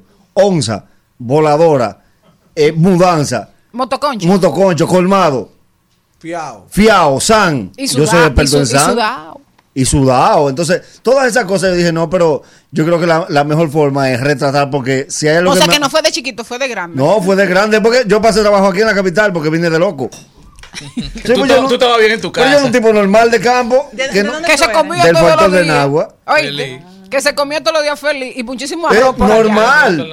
Y tú ibas para allá. Sí. No, yo le iba a decir de Castañuela, pero me puse, me puse en agua porque el enganche más del agüero. Sí. Ese es porque se pegó. Pero fue un Exacto. lapso, lo admito, perdón. Pero pasó eso, yo, yo caí al humor eh, así mismo escuchando radio. Nunca en mi vida pensé. Yo soy un tipo que el que me conoce personalmente no cree. Mi familia todavía no cree Todavía que yo hago humor. Y es verdad que tú vives de eso. Yo soy la gente Porque más... tú eras aburrido antes. No aburrido, pero soy muy bajo perfil. Y para hacer humor tú tienes que ser muy lanzado, tienes que ser muy arriesgado. Entonces, para mí hacer humor es como, como una obra de O teatro. sea que por muchos años todas esas reacciones, ese repentismo se mantuvo en tu cabeza. Todo estuvo guardado. Yo sí sabía... eh, Por ejemplo, a mí me buscaban para velorio, para hacer cuentos, coro. ¿A quién? Pero, Te eh, pagaban. en, tu- en- bueno, en el campo. Pero mi corazón, ¿cómo se amanece en un velorio una noche entera llorando? Nadie. pero- ¿Por qué hasta los familiares se acuestan? Pero, Y el muerto hay que hacer un coro. Pero te pagaban por Exacto. eso. Dime. Pero no te pagaban por eso. No, dinero no. te invitaban, Pero el café, el romo. Ahí estaba el romo, la macada y para llevar en la mañana. Claro. Te decían, te decían, Nagüero, ven, vamos, vamos a este velorio que se murió fulanito. Claro, porque, los velorios de los campos son carísimos porque hay que darle comida a la Como gente. debe, además el impacto, tú tienes que guardar tu nombre. Un velorio quebrado te ¿Qué desacredita. es un velorio quebrado? Un, velorio que a las 10 de la noche ya no hay una gente. Tú tienes que ser una mala persona. No, quería nadie. no. Cuando tú ves que en un velorio cierran la puerta, fue un desgraciado que se murió. No, porque antes cerraban la puerta como quiera. Ahora, un velorio que a las 12 cierren la puerta y nadie puede entrar, que nadie coma. Exacto. Es que ya a las once y media hay que coger para los patios y, y, y prender tizón Es porque se va a amanecer. aquí. Entonces eh, uno amanece coro, coro, coro y cuento y cuento y cuento. Y la gente se ríe con carcajada en ese Sí, mi amor, porque Claro. nadie puede amanecer llorando. Hasta, hasta los Tú- familiares tienen tú- un- tú ese, ese es el recreo de los familiares. Además que Toda la eh, vida. eso es un problema porque llorar deshidrata. Sí, no, y además que tú te cansas. Acuérdate también que al dominicano se le olvida. ¿El qué? Tú sabes que el dominicano, aún en el duelo, tiene un orden de prioridad si tiene un problema en la casa. ¿Cómo así? Sí, yo estaba en un velorio, eh, le fui a dar el pésame y una señora estaba, porque fue un hermano, estaba de programar, grito, grito, grito. Y llegó una señora que le debió un dinero y ella pausó su grito. Le dijo, ay, mira, Antonia, Antonia, tú me debes un dinero. ah, ah, ah, porque ya, ya el muerto te la caja. Te acompaña los sentimientos, sí, dame los intereses por lo menos que estoy. Entonces, uno, por eso es que uno tiene No. que irse a recreo en los velorios. No, y hay, y hay, y hay otra también que, que están llorando esos problemas. Ay, ¿cuántos libres pollo que son? 5, 10, 20, 25 libras. Y además, acuérdate que hay un ímpetu que se guarda para el que viene de fuera. ¿Cómo así? Pero vean acá, y se va a gastar toda la lágrima cuando hay una gente que No, viene hay de que España. show cuando viene llegando Cuando es el que cierra, es el Anthony Santos. Cuando llega el familiar, claro. Tú tienes que ir llorando y acordarte, Juan Antonio de España no ha llegado. Cuando él llegue, tiene que caer todo el mundo malo. Porque es el que cubre todo. Nagüero, y, y hay, y hay otra cosa también en los velorios, que se mide el nivel de, de relación y de amor de la persona con la que a la que tú le vas a dar pésame, a según reacciones cuando te vea. Exacto. Es decir, si es una novia que No, no, no, no, no, no, Pero eh, si una ¿cómo gente es? que, tú que llegó y tú llegaste y no cayó malo, tú no eres nadie. ¿Cómo va a ser? Sí, de que, ah, que, ah, le un sentimiento levantan la cabeza y se quedan hipeando. No, tú no eres Entonces, nadie. si yo voy y te doy el No hay cosa y tú no, a llorar no, no, conmigo. mala, mala que No, haya que no. echarte berrón. agüero, ¿qué cosa tan aburrida un velorio de rico? Oye. Ay, no se llora. Yo no voy a la funeraria de aquí de los de ciudad. Primero no se da nada, no se pica nada. hay, que, hay que comprarlo. Yo a la poca que he ido, he ido con currículo porque los ricos van, entonces tú vas y le llevas su propuesta. ¿Y dónde más tú te encuentras un rico? Llegué aquí, No, no sí, sé, yo ya, yo ando con mi propuesta en la guagua. En no. fulano está el marca. Digo, mire esa cosita ahí para cuando usted pueda la lea. Por, ej- por deje de ejem- llorar. por- Sí. por ejemplo, tú llegas a un velorio y Yo desde que la persona sábado. te ve, está llorando y deja de llorar y dice, ¡ay, Maribel! ¡ay, Maribel! Ya- ya- Ahí, ya- eso te da tu lugar, porque ahí tú tienes importancia. claro, porque te separa de los Sí, demás. Ya, claro. ya ese momento es tuyo, ahí tú te la comes, te da tu pésame y te la No, comiste. me empecé a preguntar, ¿pero quién es ese? Esa. Tú tienes que ser importante si te llaman por tu nombre. viene con la responsabilidad de durar más tiempo en el velorio. Ah, no, si eso sí. como me pasó a mí, en medio de la misa, tiene que quedarse hasta que se acabe la misa. Sí, ese es un problema. Hay que, hay que saber el horario. Siempre en los velorios hay que tener una gente que esté dentro para, tú- para que te diga por dónde va. Sí, porque tú llegas arrancando, la misa, sí. Yo por lo regular, los baños son típicos. Eso no, es, es más informal. Pero yo pregunto, ya va a arrancar el velorio porque es el momento. Que Cuando arranca, yo voy, paso por el carro fúnebre, me dejo ver y me devuelvo. Y tú no vas al entierro. Ah, cuando Mi se va. amor, pero hay, hay que se le pasa día para tú coger para el Cristo Redentor, porque los pobres lo, lo entierran lejos. O sea, en lo que yo veo a Cristo Redentor y vuelvo se me pasa el día, no, que me vean. ¿Y qué capacidad? Él vino. ¿Qué Exacto. amistad tú tienes que tener con esa persona para ir al velorio? El Depende. vecino, un amigo, un No, yo, yo he ido a, yo he ido a gente que no son amigos, pero me deben. Entonces, para déjame ver. Yo le digo, te ah, trae lo ok, mío. en este velorio, a ver dónde, a ver si El tú me ves con. Exacto. Y a ver cuáles son los dolientes. Sí, y a veces también Ah, pasa. para- sí, Igual que en los campos. En los campos, el que va, el que es de campo y sabe, no te, no te le acerca a los familiares tuyos, a los viejos. Porque a veces tuve una picada porque a, lo- a los velorios se va todo. ¿Cómo ver- que a todo, no? Oh, pero ve acá, por ahí está. Después que tú lloraste, ya lo que quedan son seres vivos normales. A veces no entiendes que tú dices, wow, pero ¿y ¿cómo se ve? Y Viene una tita y dice, esa es prima tuya, coño, no. No, y, y hay otra cosa también que tú terminas, tú estás hablando con alguien y tú te ríes, se te olvida dónde estás. Sí, a ti se te ve el tiempo. Hay gente, hay gente que la que tú no te puedes juntar en velorio. Yo soy uno que conmigo no se podía ver. Yo, yo, tú ahí me, ahí me A mí ataque me de dan risa. ataque de risa en los A mí también. Sí, porque hay gente que se ríe feo. Yo me comienzo a ver, si uno está mal pintado, el pintalabios le salió, me da risa. Sí, porque hay una crítica. Pero Sí. risa que no me aguanta. Eso no es de Dios. Además, yo, no se pueden sacar. yo duré No, mucho no, tiempo no. calmando señoras. ¿Te acuerdas que las señoras de los campos se ponen malas? Entonces las se señoras. montan, ¿no? Sí, se montan de todo. Pero, Mira, eso pero- hay un truco fácil para eso. Si está en falda, tú la curas de una vez. ¿Cómo así? Desde que cae mala. Lo dice, mire, se le están viendo los panties. allá". se recoge. Eh, porque es un, un truco. Son de esa gente que se la quieren comer los velorios, que se pone malo se la come. Está ahí que en pantalones. Exacto, entonces, si, no, si tienen pantalones, déjenla rodar. no, no hay que pueda. Nagüero, en serio, ¿cómo, ¿cómo tú te recuerdas en tus inicios y cómo evalúas lo que ha pasado con tu carrera?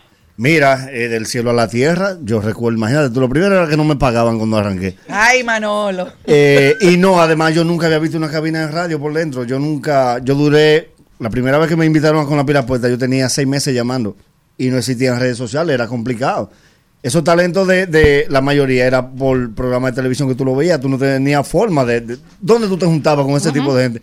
Y antes no había esa No, conectividad. además no se montan en carro público. Exacto, entonces Manolo en su vehículo privado, yo en Herrera, él eh, por Arroyo Hondo, ¿dónde nos íbamos a juntar? Claro. Pero sí, una diferencia tremenda. Eh, creo que en una entrevista con Saliné yo decía que, que yo ojalá y tuviéramos la manera de volver a la radio normal a la que yo inicié, que era voz. Eh, nosotros íbamos a en Bermuda, en franela, porque era voz. Ahora hay que bañarse, maquillarse, cambiarse. Y hasta perfumarse. Exacto, irte a YouTube a Y ver. A ver la barbería, gastando Pensar cuarto. demasiadas cosas. no, no, pero antes yo venía aquí, tuve que irme a YouTube a buscar este polo che para ver si yo me lo había puesto.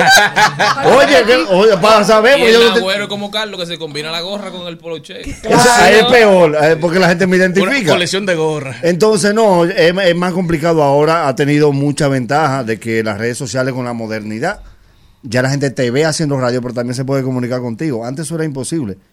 Antes, antes mucho talento de radio, tú lo conocías en los supermercados, era cuando pedían Cuando- algo. Cuando le oía la voz. Yo decía, wow, wow. Otro es fulanito. Wow, usted pidió un refresco. ¿Dónde es que yo he escuchado esa voz? Porque no, tú no tenías forma de verlo. es verdad, es verdad. Pero ahora no, ahora lamentablemente al talento se le exige más, que hay que dar más en todo.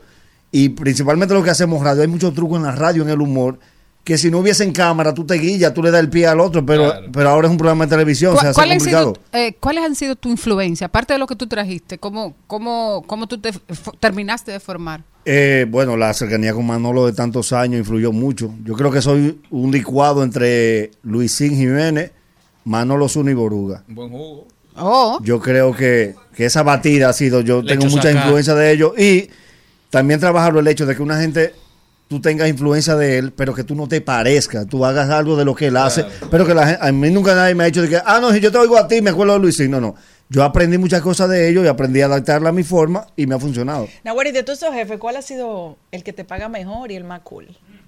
El que me paga Nunca mejor. puede ser el mismo. No, No, no, no es lo mismo. no, no. Porque el que paga poco es cool, porque tiene que mantener. No, porque- Ya, el de los secretos, él me dijo que el que le lleva más secretos. Es es boli, pero entonces Robertico paga bien, pero no puede ser cool porque no bebe.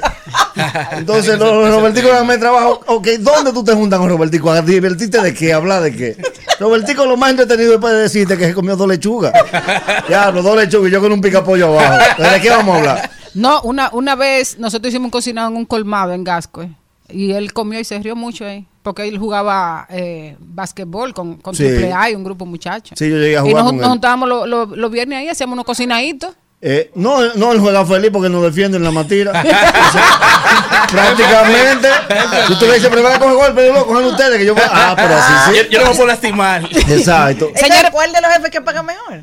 No, eh, lo que pasa es que en, el- en televisión me pagan muy bien, pero radio, aparte de que me pagan bien, te da las facilidades de poder hacer negocio. O sea, la radio me da dos comerciales, para ponerte un ejemplo. Ya lo que yo no me busque con esos dos comerciales son asuntos míos. Yo me lo puedo buscar de 100 pesos y de un millón, ellos no se meten en eso. Entonces, más facilidades me da la radio. Y entonces ahora que el Nagüero es millonario, ¿tú eres millonario? Se le ve, tú no lo ves que no sube. Ah, no, tú no has sudado. Limpiecito, Suda, Es limpiecito. bueno que tú sepas que yo vivo en barrio, esto lo oyen Todo allá. el que tiene un millón es millonario, ¿no, güey? Dime. Pero Yo- esa pregunta el Nagüero la va a responder después de esta breve pausa. Al mediodía, al mediodía, al mediodía con Mario y compañía.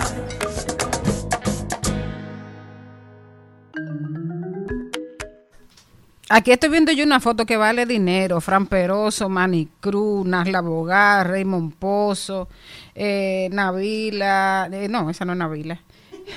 Uy, ¿qué fue, Mari? Jugando. Entonces, ahí está eh, nuestro invitado, el Nagüero. O sea que tú has, ahora eres actor.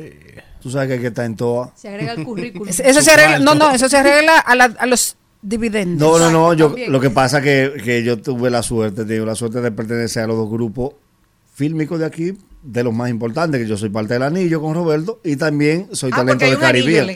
Sí, Claro. se llama así, Se llama constituido, así. Anillo Films. Films. Sí, Si no lo sabía, se llama. sí, sí, se llama así. Y en el caso de Caribbean también soy talento de Caribbean, entonces, conchale, cuando se abre la sombrilla es probable que no me dejen mojar. Y ahí estoy en- encolado dos. ¿Qué personaje tienes ahí? Mira, uno de los personajes más difíciles para la producción, porque yo soy el papá de Nino Freestyle, y tú sabes que Nino Freestyle y yo somos casi contemporáneos. O sea, cualquiera de los dos quisiera el papá y el hijo lo mismo. Son dos menores. Pero sí hago de Nino, que es el novio de, de Chelsea. Ajá. Y sí, me toca ahí, me toca ahí- ahí unos enfrentamientos con, con Raymond Pozo, porque somos los dos padres de los dos adolescentes dentro de la historia. ¿Y cómo tú te sentiste en, en esa película? Y, ¿Y por qué tú crees que debería la gente verla? Mira, es una gran historia. El que vio la película, eh, la parte 1, se da cuenta que es una, gran- es una historia muy dominicana. Es una historia que une dos culturas, que une a alguien. Todo el mundo sabe cómo es el cibaeño. Y en Manny Pérez tiene, tiene la representación del El cibaeño. Y la- también. Exacto. se le- o sea, tú sabes que, que, que Manny habla tres idiomas. Él habla inglés, español y cibaeño. Así es. Y generalmente más iba Y más cibaeño que español, él sabe más. Y sí, se junta una gran historia, una historia muy bonita, una historia de, de, de un cine exportable, un, un lenguaje muy llano que se entiende en Latinoamérica, con un- una, una sea- pizca de humor. Y hablan con la S. Eh, no, no, hablamos muy dominicano, todo el mundo habla dominicano y yo creo que si hay algo que ha buscado Caribbean en esto, que ya lo ha hecho en otras películas, es internacionalizarla, poder exportarla en Latinoamérica. Y creo que sí, que se ha cometido, se ha logrado el cometido porque, porque el elenco cuando tú lo miras, hay una carga de humor, hay una carga de actores, hay influencers, hay una mezcla de todo para que, para que Dios mediante todo dé un buen resultado. Azul. ¿No? Para todos los gustos veo que tiene. de Exacto. todo. el músico, el influencer, el todo para todo. Y entonces, eh, ¿tú, tú te llevas bien con el café, Nagüero? Eh, sí, porque el que de campo, acuérdate tú que el campo, lo primero que es obligatorio el café porque es una cultura. Y mata hambre. Y mata el hambre, sí, eso hace. sí. porque ya tú no te ayunas como bebes café. Yo tú no has comido una pesada, pero ya bebiste café. Yo hago fasting y con eso yo me aguanto. el- Exacto, y, y prácticamente los que venimos de campo nos despertamos con, con el café. Entonces, una historia muy del campo, muy, muy parecida a nosotros. O sea, ¿a ti te gusta más el colado 2 que el 1? Sí, el 2 me gusta más porque en la 1 me dejaron fuera. Exactamente. En la vuelta. En esta estoy. Entonces, bueno, invita, invita a la gente para que... ¿Ya, ya el estreno es cuándo? El estreno es el eh, jueves 30. La premier eh, aquí en Santo Domingo es el próximo lunes y en Santiago el próximo martes. Y ya en todos los cines, ya la preventa está, está disponible en Caribbean Cinema. Usted puede entrar. Ya eso, ya eso de coger lucha en los cines es cosa del pasado. Porque eso es, tú compras tu preventa normal eh, a tu horario, a tu día y tú vas normal sin hacer fila, sin nada. Así que la preventa está disponible y nos vemos en la premiere el lunes aquí en, en la capital, Santiago el martes y en todos los cines en fila india el próximo jueves 30. Excelente, muchísimas gracias. Y tengo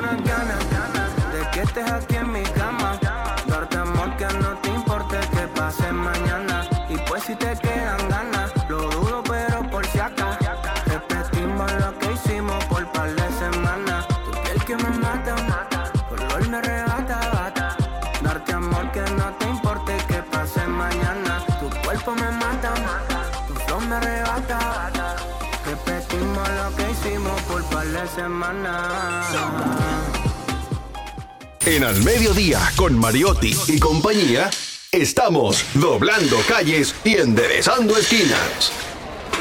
Y ahora, doblando calles y enderezando esquinas.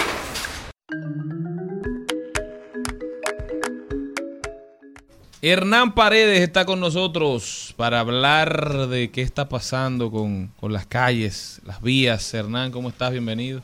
Muy buenas tardes a todos ustedes y a la audiencia de este prestigioso pro- programa que cumplió ya tres años. ¿verdad? Así es, hace unos días. Así es. Hernán, tú como experto en movilidad, cuéntame tu, tu análisis de, de qué pasó con las inundaciones de- del pasado fin de semana. Mira, lo primero es solidarizarnos con las víctimas y las familias de esto. Solo en el colapso del muro del túnel de la 27 con Gómez murieron nueve personas. Pero ahorita vi el último informe del COE, el Centro de Operaciones Emer- Em- Emergencia, elevando a 27 la muerte en ese día. Lo primero es eso, solidarizarnos con las víctimas y sus familias. Lo segundo es, cuando ocurre una tragedia como esta, lo mejor que podemos hacer es aprender la lección o lecciones para tratar que en el próximo evento disminuir al máximo las víctimas.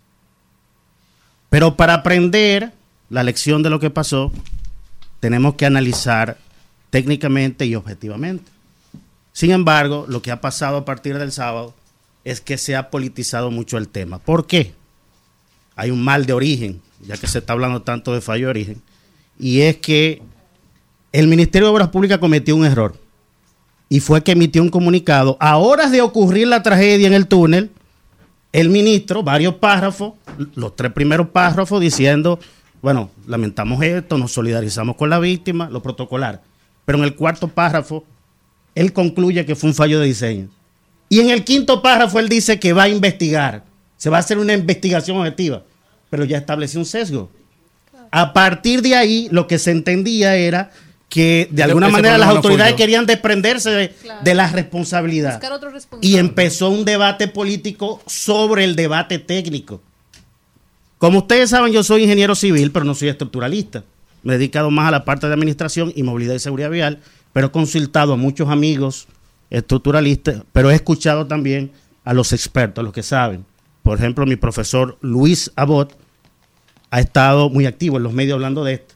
Pero también escuché al ingeniero que diseñó ese túnel, que es una leyenda en ingeniería. No, y lo que, mejor- lo que más me gusta, que es profesor, dice él, de todo lo que están opinando. Fueron sus alumnos. Exactamente. Entonces hay que escuchar la opinión de él.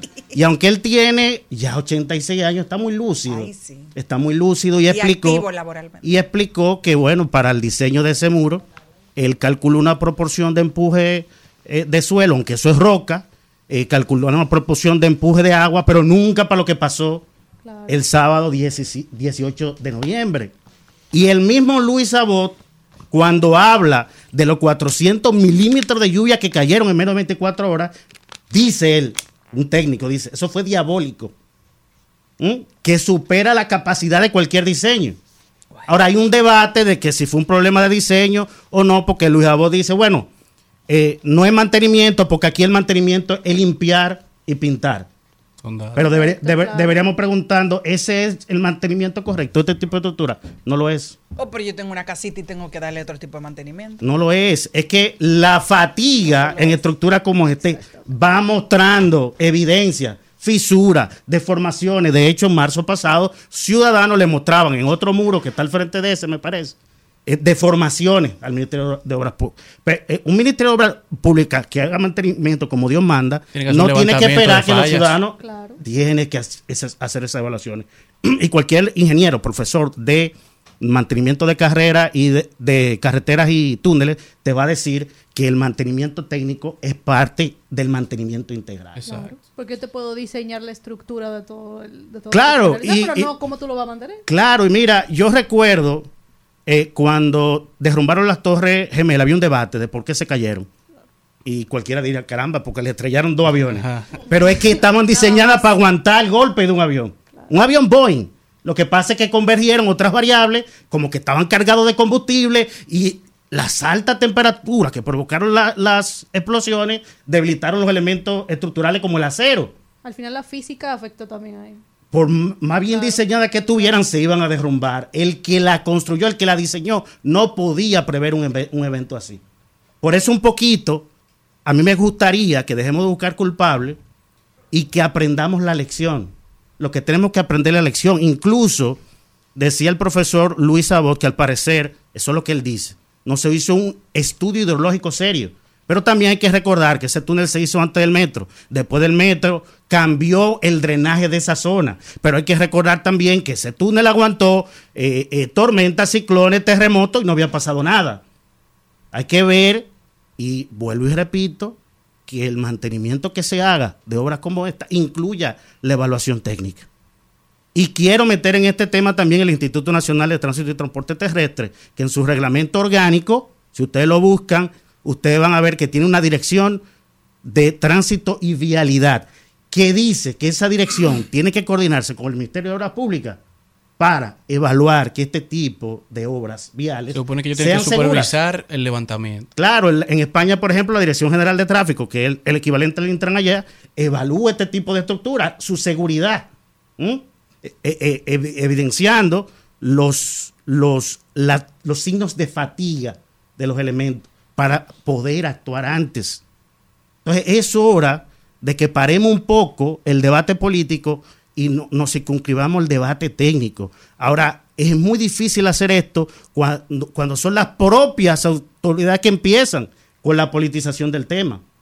Y las autoridades son las que tienen el monopolio de la información, de la gestión de las estructuras. Es, es- es decir, que si hacen un trabajo serio, transparente, imparcial, no hay por qué temer. Yo creo que ese comunicado del ministro de Obras Públicas eh, estuvo provocado porque el mismo sábado la gente empezó, la gente, ciudadano, a pedir la renuncia del ministro. Y él un poquito para defenderse, entonces adelantó ese comunicado.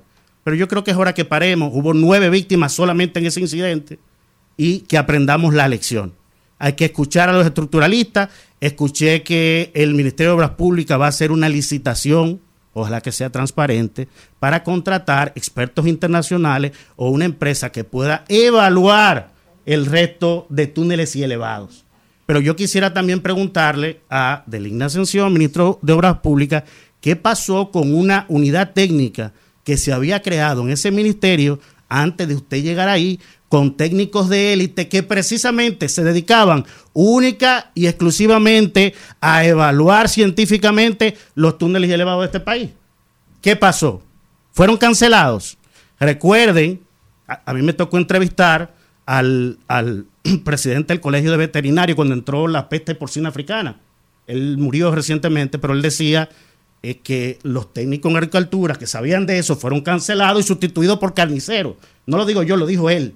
Y que por eso se flexibilizaron los controles y entró esa vaina a este país. Entonces yo creo que si esa área, esa, unidad técnica de evaluación de túneles y elevados fue desmantelada, hay que volver a ma- armarla. Y el Intran también tiene que asumir su responsabilidad establecida por la ley número 63-17 y su propio reglamento. Incluso las obras viales, eh, los planos y eso, tienen que ser sometidos a la evaluación del Intran para garanti- garantizar su seguridad. Pero estas obras que se, se construyeron antes de que existiera el Intran, el- el Intran también tiene que involucrarse en el proceso de evaluación técnica. Hernán Paredes, muchísimas gracias Hernán y gracias a todos ustedes por habernos acompañado. Un programa diverso, divertido, entretenido, comprometido con el contenido de calidad. Nos vemos mañana, mi gente. Muchísimas gracias. Hasta aquí, Mariotti y compañía. Hasta aquí, Mariotti y compañía. Hasta mañana. Rumba 98.5, una emisora RCC Media.